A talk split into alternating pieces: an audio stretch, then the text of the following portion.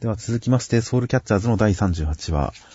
えー、イチョウくんと下向高校というのはなんかお互いに利用し合うドライな関係で、イチョウくんは上根くんを追いかけて上根くんと同じようなことをしようと、えー、その、下向高校を、えー、全国大会に導くという形でカミネくんを追いかけてるつもりでしたが、カミネくんからしたらそれはもう遥か先を行っているということで、もう恐れをののくんですが、どうもイチョウくん、おじいさんの名前を見出されたら、心が箱になって構造もわからない。一体何を隠してるんだ？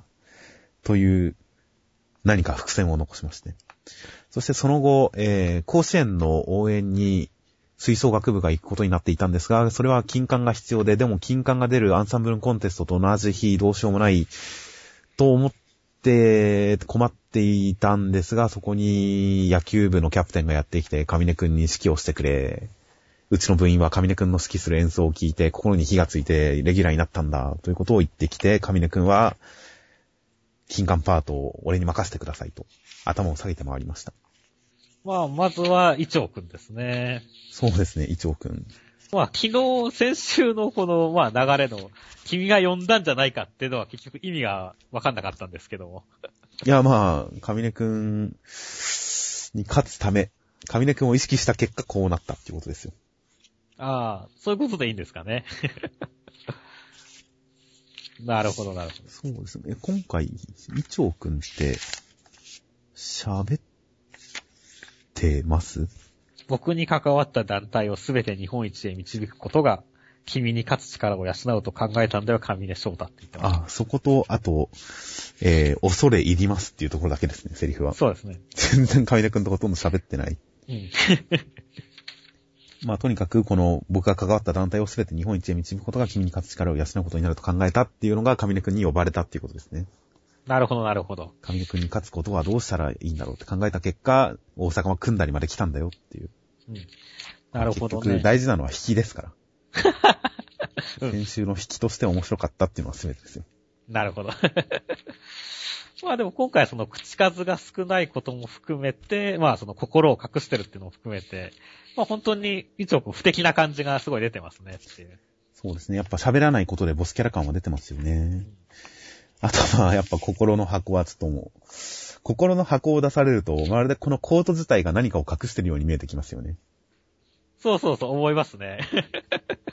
もう、中開けたらどうなってるんだろうっていう感じですからね。中開けたらもう顔、コート脱いだ瞬間顔まで変わってそうですよね。ドッピオがディアボロになったかのように、コートをバサって脱ぎ捨てたら、コートで顔の前を隠して、コートが顔の前を過ぎたら別人になってるんじゃないかという期待がありますよ、僕の中では。ああ、それちょっと俺も期待してますね。いや新海先生はそれとそれくらいのことやってくれそうですからねっていう。箱の中。ちなみに今回、ドッピオディアボロって言って思い出しましたけど、今回小玉先生が野球部のキャプテンに呼ばれて職員室で振り返るっていうシーンがありますけど、うん、ここでまあ振り返る時の小玉先生の手の位置がかっこいいっていうのはあるんですが、うん、それもちょっとジョジョっぽいんですが、その後次のページのコマで、超ジョジョだなと思ったコマが、これ。はい。こちら、一番上の、目のアップで、目の中身以外、黒目の部分以外に、ちょっとこうトーンがかかってると。白いトーンがかかってる。薄くなってると。はいはい。これ、スティールボールライン以降のジョジョで頻繁に使用されてる表現なんですよね。はいはいはいはい。なので、超ジョジョっぽいなと思いながら。いや、いいと思いますね、これ。スタイリッシュで。はい、いやー、ちゃんと師匠から受け継いでますよ、効果的な演出を。師匠である荒木博彦先生から。まあでも本当に、まあ今回その、まあ、小玉先生の振りから出てくる野球部。結構本当意外なやつ出てきましたねっていう。そうですね。一応伏線としてはあったんですけどね。うん。いやでもこの登場の仕方も小玉先生の持ち上げようが面白かったですけどね。え、ちょっと待って、なんで君がここにいるの？君は関西にいるはずでしょわかんなくはないですけど。今、甲子園の開催中で、そのチームのキャプテンが関東に来てたら、それは驚きますけど。うん。でも、その、え、なんで君が、君は関西にいるはずでしょ？特に前回の大阪からの引きとかもあり、うん、そして後ろには帽子をかぶった謎の人影。とかってなると、ここですごい、こいつは何者なんだっていうサスペンスが生まれますからね。そうですね。まさか普通に同じ高校の 野球部だとは思わなかったですよ。逆にね。うん、思わなかった。登場のインパクトは良かったです。面白かったです。そして野球部が甲子園に出てたってこともちょっと出てましたし、まあ、この馬鹿にした二人組が、こんなパワーアップして帰ってくるなんてっていう。この二人の伏線回収も確かに、全然思いもしないところから戻ってきましたね。うん。なので、結構この伏線、思いもがけないところから戻ってきましたが、なるほどなという感じでうん。果たして、あらかじめ考えてたのか、後から思いついたのかわかりませんが、いや、なかなかいい伏線回収だったなというふうに思います。そうですね。ちゃんとその後にその金管パートに繋がっていきますからね。やっぱりちゃんと考えられたんじゃないですかね、そういった意味でも。まあ、金管パートの話を応援合戦、甲子園の応援でやるっていうのは多分、流れとして決めてたような感じはしますけど、それにこの二人を絡めてくるっていうことに関しては、ちょっとだけアドリブの可能性を僕は感じましたけどね。はいはいはい。まあでも、最結果的に面白いから素晴らしいですよっていう。まあそうですよ。週刊連載っていうのはいかにアドリブで磨いていけるかっていうのが、かなりのベイトを占めると思いますからね。うん実際これはどのくらい計画的に貼られた伏線なのかわかりませんが、まあとにかく伏線としてよく生きてますよ。うんそして上根くんもこれ、一瞬こう、伊調くんに心を折られそうになったけれど、俺のやってきたことは無駄じゃなかったんだと思い直して、えーみんなに頭を下げるという行動に出るという。いや、上根くんはやっぱこの汗をかいて険しい顔で頑張るのがいいですね。そうですね。いやしかも今回はね、ちょっと今までは直接部長を攻略していくっていう展開じゃなくて、まあ、まずはこう、賞をイオンインとするなら、まずは馬からみたいな形で、他の金管パートのメンバーから攻めていくっていうのも新しい展開ですしね。そうですね。平部員からという。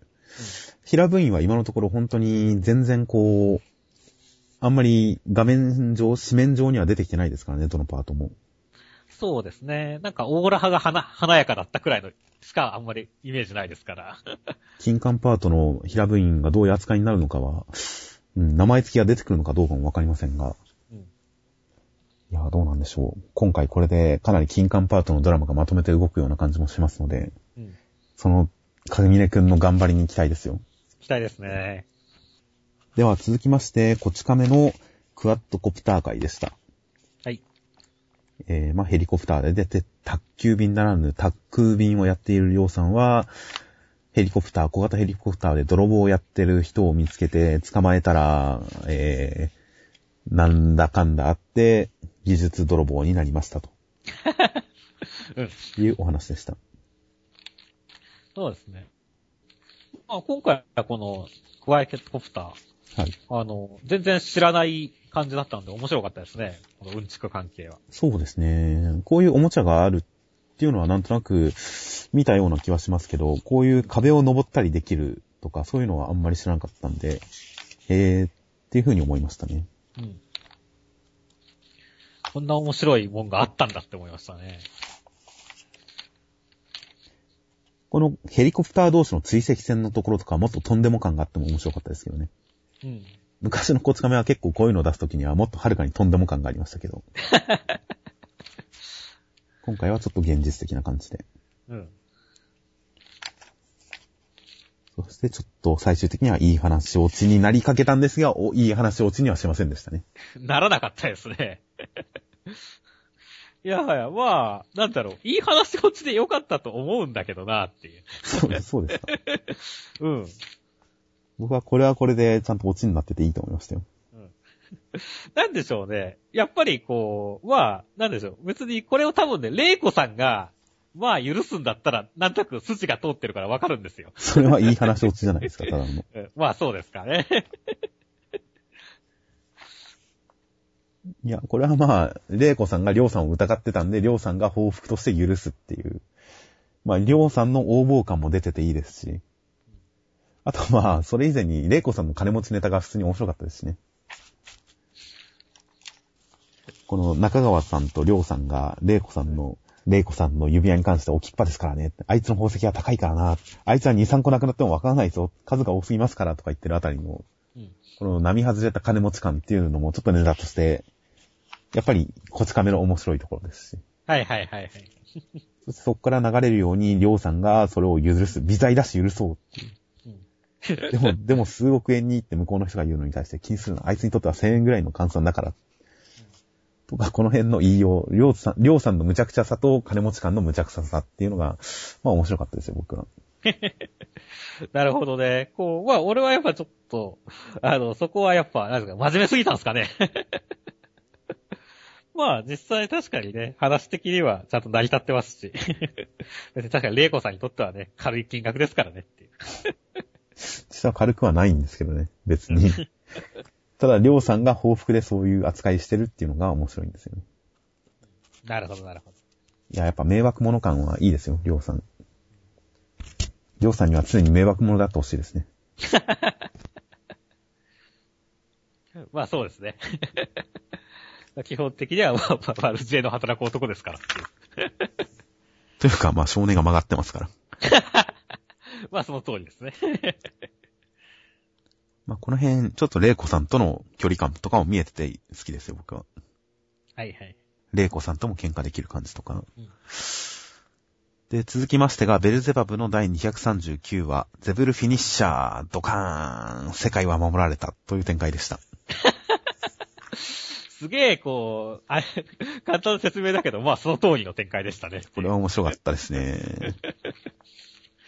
まあ、カメハメハプラス元気玉、決着っていうまあそうですね。展開ですからね。いやー、面白かった。これはギャグでいいんですよね、ギャグで。いや、普通に光線打ち合ってるあたりまでは真面目に読んでましたけど、うん。うん。まんまだなぁと思いながら真面目に読んでましたけど、その後、大神門からみんなの力を借りるっていう、いけーって言って、サタンをぶっ倒せ、悪いなてめえら力を借りるぜ、ドーンっていうあたりはもう完全に笑いながら読んでましたからね、僕は。まあそうですね。で、ちゃんとね、こう、まあニコニコ動画ではないですけれども、うん何紹介か忘れちゃったけど、紹介の方のあれでちゃんと落ちてますしねっていう。その、ソロモン紹介の中継なんでコメントが載ってるんですかね？謎だよね、これ。ソロモン紹介の人が書き込んでるんでしょうけど。うんすごいね、ノリいいよねっていう。ノリいいですね。このおじいちゃん、ロ、こう、長老っぽい三人組、シフ、シフ三人も普通になんか塔で逃げ出そうとしてますしね。うん。サバイバルチットを背負って。本当ですね。このノリはいいですよ。ノリ良かったですね。まあだからね、こう、まあちゃんとね、こう、まあ、先週なんか一撃で終わったらいいなみたいな話をしてましたけれども、はいはい。ちゃんと期待通りの展開で一撃で、いい一撃で終わりましたね。そうですね。ちゃんと宇宙から見下ろした映像とかもありましたしね。そしてサタンは宇宙に飛んでいっちゃいましたしね。うん。うん。いや、ちゃんと今までのベルゼバブの喧嘩の規模感をはるかに凌駕する大規模感があってよかったですよ。うんまあ、ギャグとして読んでましたけど。まあギャグとして読んでましたけど、まあ面白かったですよ。面白かったですね。最後も大団円でしたしね。そうですね。大魔王がソロモン商会本部を叩いた上で、えー、まあ、そもそもにこの人がベルボーに人間界を滅ぼせって言ったっていうのが結構、結構、しこりっちゃしこりでしたから。うん。いつか滅ぼすことになるのかなっていうしこりがありましたから。それももう解決しましたからね、感じとしては。そうですね。ちゃんと、ね、この光景を見て、ちょっと笑顔になってるっていうね。はいはい。のを含めて、この話の始まり、ベルゼバブという漫画の物語の起点ももうすべてうん。収束しましたから。うんそして来週はベルゼバブ連載5周年ありがとうセンターカラーですから。そうですね。いやー、ほんと、大団円ですね。大団円ですね。まあ、どうなるかはわかりませんが、どうなるかわかりませんけどね。気持ちのいい展開でした。そうです。まあ、来来週を、まあ、うまい具合に 締めてって言っていいのか。締めてほしいですね。まあ来週楽しみですね。どうか。では、続きまして、アイアンナイトの第10話、えー、菊田さんはやはり、えー目玉の本体でした。うんそして、えー、桜山さんは、菊田さんの操るゴブリンに腹を打ち抜かれてやられてしまいました。てっぺいくんは基地を守るために、人々を守るために、菊田さんの待ち受ける基地に行くのでした。という展開でした。あはい。まあ、菊田さん、目玉本体で、まあ、この容赦ない感じすごい良かったですね。よかったですね。この舞台員二人もあっさりやられますからね。うん。一人は脳天を狙撃され、もう一人は画面外で、タンターンと撃たれて痛そうという、うん。なかなか怖さがありますよ。このずっと笑ってる感じですとか。まあデザインに関してはまあ、もっと変化しそうですけどね。そうですね。これはまだ第一段階みたいな感じでね。でもまあ表情とかも怖くてよかったですよ。まあなんだかんだでね、先週ちょっとこの、まあこの舞台を相手にしてる意味があるんだろうかっていうところもまあ遊びたかったっていうところにちゃんと説明されてますしね。はいはい、そうですね。戦争がやりたくて自衛隊に入ったって言ってますからね。元からそういう人だったということで。で、桜山さんも、まああっさりというかやられてしまいますからね。残念ながら叶わなかったですね。うんまあもともと戦力差がありすぎますからね。ということでもう、人間サイドはもう絶対絶命のピンチの中、頼りは鉄平くんという展開ですね。この桜山さんがやられてる後ろに燃え盛る鉄平くんが来るっていうコマとかかなり印象的で良かったですよ。そうですね。ここすごいかっこよかったですね。かっこよかったですね。やっぱこのサイズ感いいですよね。うん連載初期からずっと言ってますけど。ちょっと大きい感じね。迫力があって。SD でちょっと可愛らしいデザインでありつつも人間と並ぶとやっぱり迫力ありますからね。それに対する桜山さんもちょっとやっぱりね、全然こう、気丈な感じが残ってるっていうのも、いいやりとりですよね、ここ、本当に。いやーまあかっこいいですね。桜山さん、桜山さん、いやー、かっこよかったですよ。うん。ということで、てっぺくんにアイアンナイト、鉄の騎士というコードネームを授けて、もう、行っちゃう感じですが。この漫画だと生き、生き残りそうにはないですね。この、まあ、結構、まあ、残ってもいいかもしんないけど、このアイアンナイトのこの、なんでしょう、容赦のないテンションからいけばもう死んだでしょうね、完全に。別の漫画だったら全然生き残る可能性ある感じの傷ですけど、この漫画だとすごい死にそうですね。うん。もしくは、禁止の体で誰か人を守るために自爆しそうな感じですね。うん。まあ、もう一頑張りあるかもしんないけど、まあ死ぬでしょうね、完全に。死ぬですよね、これはなんとなく。まあでもいいやーチリ、チリがったですよ。まあかっこよかったですよ。いやーでもね、なんか俺今週読んでてさ、はい。こうめっちゃクライマックス感があるなって思ったんですけど。そうですね。うん。全くその通りですね。うん。まあでも、結構、アイアンナイトは最初の頃からこのくらいのテンションですから、取り立てて必ずしも、その、シリーズ全体のまとめに入ってる感じがあると言い切ることも、あれですけどね。そうですね。ちょっとま、まあ迷うところではすけど、個人的にはね、まあまだまだポテンシャルがあるんで続いてほしいんですけどもね。まあ、アイアンナイト僕は続くことを信じて、続くことを信じつつ、打ち切り追悼企画を準備しておきますよ。はい。いや、まあでもね、こう、まだまだね、この、このエピソードに関しても、対決して終わりってわけではないでしょうし、まだ翼ちゃんの伏線もありますからね。そうですよ。もう、翼ちゃんを助け出しねて終わるなんてそんなことはないですよ。うん。いや、もうだって、菊田さんがね、こう、ちゃんと、ゆきちゃんにもこう、目玉つけれたらよかったのになってことも言ってますし、その菊田さんが、こうね、翼ちゃんが生きてるぞってことを鉄平君に伝えたってことを考えても、もう翼ちゃんに目玉がついてることは確定じゃないですか。え人間につけられるんですかね、これ？どうなんですか？でもなんか、俺はなんかつけれるような気がす、まあごめん、つまあつけれて、なんかそこでまた人、もう一ドラマありそうな感じするんですよねっていう。ああ、だとしたらすごい意外な展開ですけど。で、まあ、絶望に振られるのか、希望に振られるのかっていうところは非常に楽しみにしてますねっていう。まあ、全然違うかもしれませんけ人間につけられるんであれば、ここで殺す展開もなんか、殺さなくていい気もしますしね。ど。はいはい。まあ、その辺はもしそうだったらまあびっくりです。ということでまあ、とりあえず鉄平くんの活躍を楽しみにしてますよ。そうですね。かっこいいバトルが、うんかっこいいバトルが見れたらいいので。結構バトル描写はね、前の沼沢さんの時も、あの、かっこよかったところはすごいかっこよく決まったんで、今回もすごい期待してますね。今度は近代兵器を操る大部隊との戦いということで、どんな閲覧になるかとても楽しみです。では続きまして、えー、8、東京23区の最終話うん。鉄筋は8と心が繋がって、8の正気を取り戻しました。そして8は、えー、ちっきしょう、しゃあねえ、こりゃさっさと行くっきゃねえな、鉄筋んとこに、ということで問い出しました。鉄筋8の戦いは、まだこれからです。はい。という展開でした。まあ今週はこの、えー鉄筋、あと次の陣に関しては打ち切り追悼企画で、えー先に人気投票をして取りましたが、まあそこと言ってる内容多少被ってくるかもしれませんが、まあとりあえずはアレスさんが鉄アレイで訓練してるのがびっくりでしたね。そうですね。うんあれさ、そしてテントの中に何者かが入っていくのを見ておきながら、ババアに、えー、よく眠ってますって言われて、ならいいかって言って納得するあたりとかも、アレスさんはもういいですね。愛嬌がありますよ。あ、決まりますね。可愛い人ですよ、アレスさん。まあさすが人気投票、いい順位でしたからねっていう。ということで、アレスさんも最終回で見れてよかったですし、はい。そして、えー、鉄筋も最後8と再会と、夢の中で。意外とあっさり鉄筋は、えー、というか、意外とあっさり8は、元に戻りましたね。そうですね。もうちょっと、まあ、粘るほどのページ数もなかったと思いますけども、もうちょっとなんかしっかりやってほしい感じはありましたね。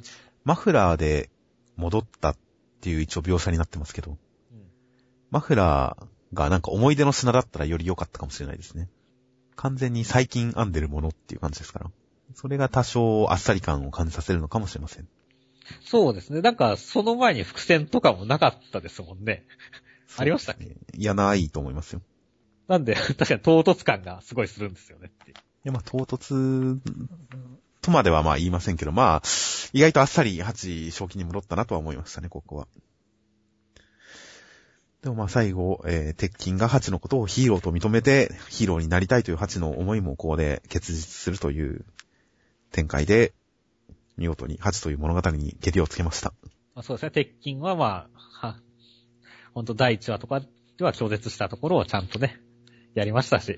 そうですね、ちゃんと逃げずに、完成体のハチ、あんなに気持ち悪い格好のハチにちゃんと抱きついてきましたしね。そして一週間後にはイガチンも戦線復帰と。濡れた服でアポロさんの弱体化は何だったんだっていう。まあ、濡れた。まあ、これも人気投票で言いましたけど、アポロンさんの力が、アポロンさんが大暴れしたせいで力切れだったっていうのもあるとは思いますけどね。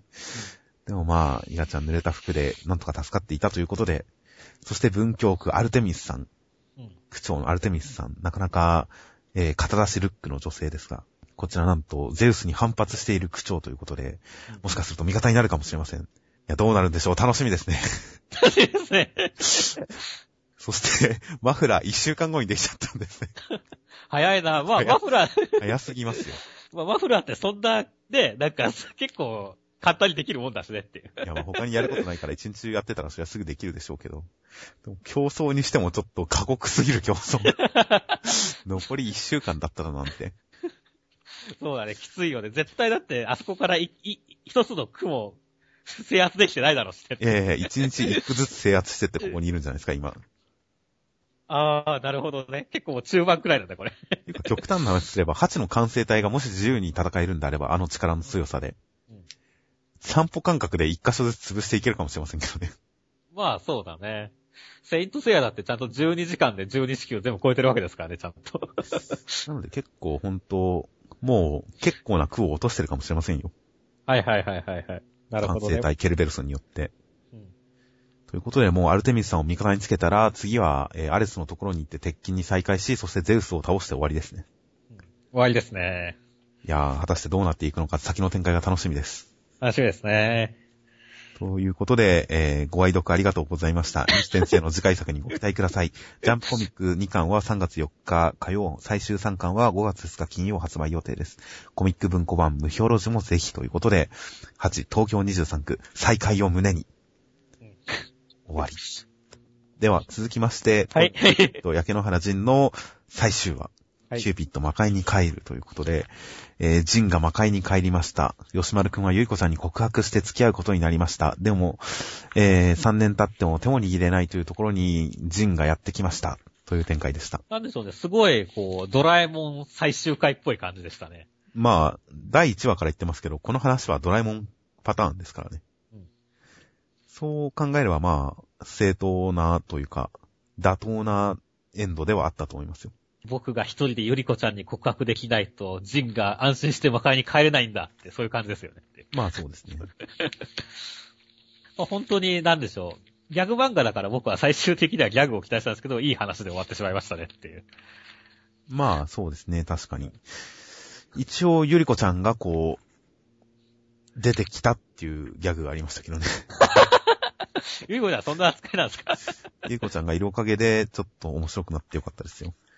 まあこの。ゆりこちゃんに告白したけど全然通じてないっていうコマとか、ゆりこちゃん可愛いですしね。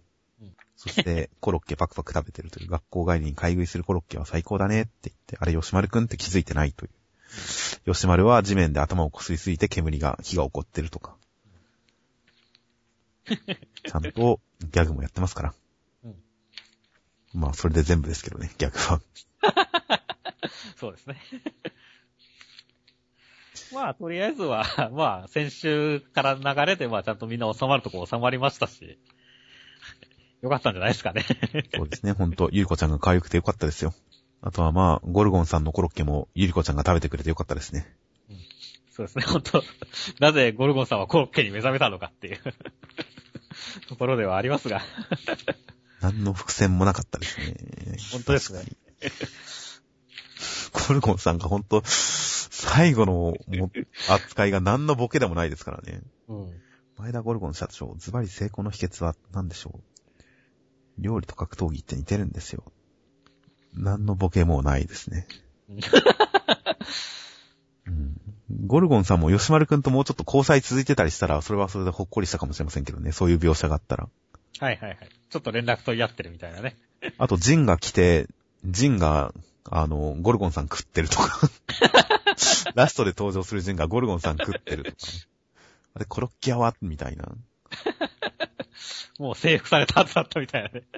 せっかく作った城持ってね。コロッケ屋がジンによってなんか作り変えられてるとか、そういうオチがあったら面白いかもしれませんけど、そういうこともなかったですね。あと、ジンの素顔ネタってそういえばなんか出るかなとちょっと思ってましたけど、ねライトですからね。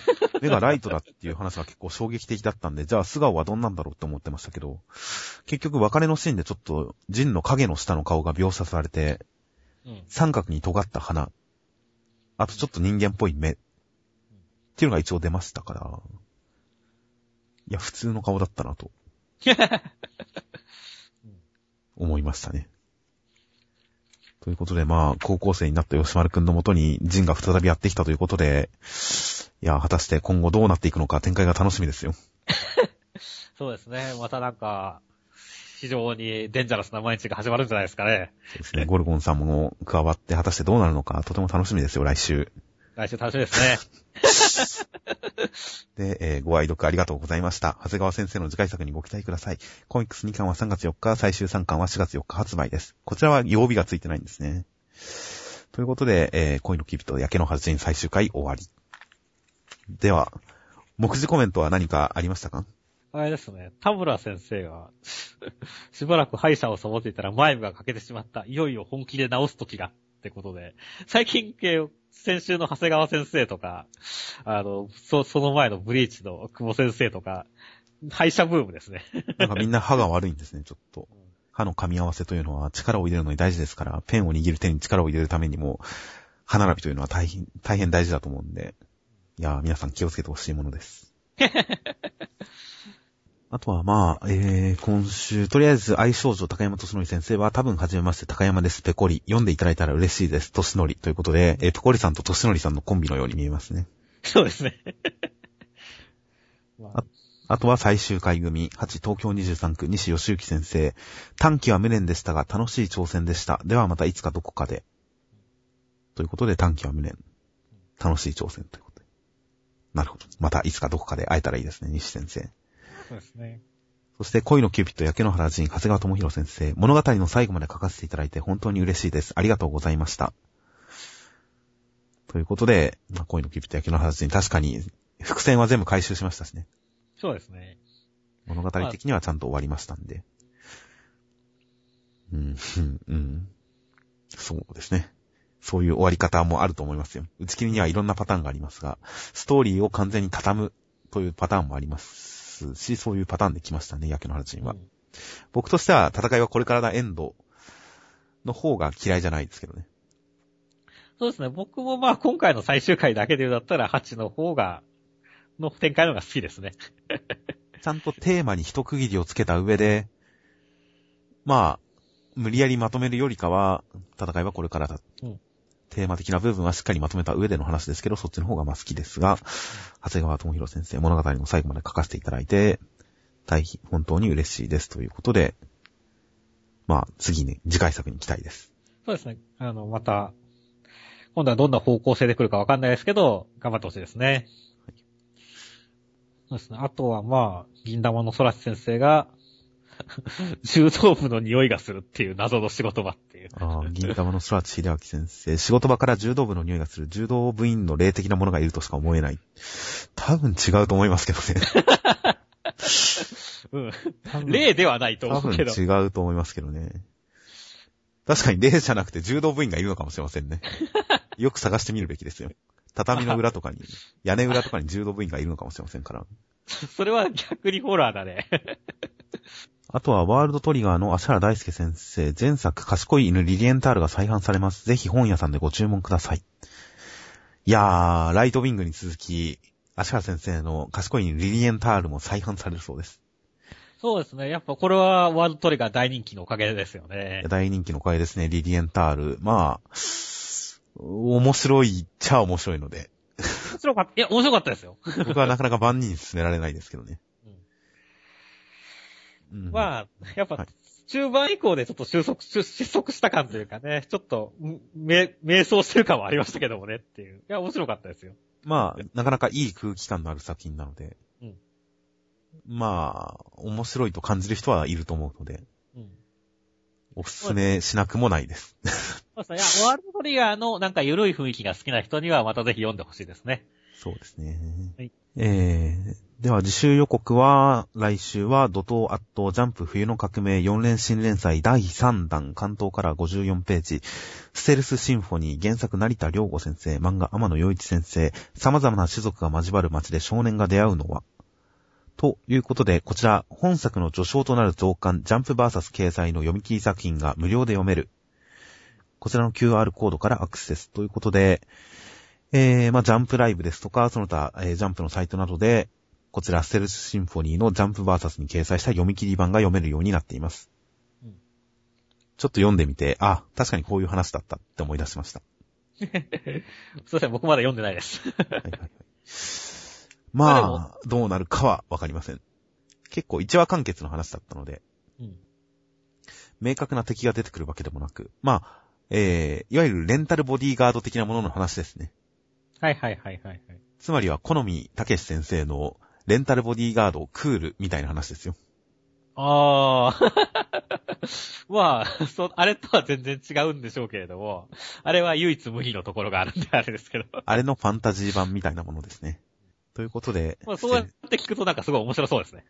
そうですね、ステルスシンフォニー。この透明人間の主人公が、こう、依頼人がピンチに陥ったら、ステルス、ステルス、ステルスって叫びながらバイクに乗って駆けつけるのかもしれませんからね。クールじゃねえか。でも楽しみですよ。はい。であとは、えー来週のセンターカラーは、新連載第2回センターカラー大蔵25ページ、愛少女高山敏則先生、女の子に触れるアプリを入手したテッタが、はいあとは連載5周年ありがとうセンターカラー大蔵23ページ、ベルゼバブ田村良平先生、激闘の後、石山高校に新たな季節が到来。まさか、春ですか？春だね。卒業式ですか？おー、いや、楽しみですね。楽しみですね。あとはワンピースが今週救済でしたが帰ってきます。激闘のドレスローザ作戦は完遂できるか。そして、えーもう一つのセンターカラーが10周年突破記念書き下ろしジャンプコミック帯登場記念センターカラー。銀玉。貞治が公園の池の底から大量の〇〇発見。うん、わかりませんが。銀玉は、なんかセンターカラー今年に入ってから2回目ぐらいですね。そうですね。まあ意外と今年はだからね、あの、ジャンプの横も銀玉ですし、帯というか、そのジャンプの、あの、は、こう、連続で繋げるね、号数の下の絵も銀玉ですし、銀玉はフィーチャーしてくる年なのかもしれませんね、本当に。あとはまあ当然、イリーガルレアが連載第3回大蔵23ページ。反発するベアウルフに迫るハンターアクセルはということで第3話。まあ楽しみですと。ということで来週は週刊少年ジャンプ第13号2月24日月曜発売となっております。はい。では、今週はいろいろありましたが、うん。改めて確認しておきますと、ベルゼバブが打ち切られた時時は、振り返る自信がないので何もしないかもしれません。いや、まあ、大団円の時は別に、あのね、そうですね。短期打ち切りの追悼として人気投票をやってるだけですから。まあ長期、えー、円満終了に関しては、ちょっと企画は、企画はサボろうかなと。なんかいいのが思いついたらやりますけどね。そうですね。特にいいのが思いつかなかったら、普通に微笑ましく最終回読んで終わりますんで。はい。ということで今週は大変いろいろありましたが、はい。お疲れ様でした。お疲れ様でした。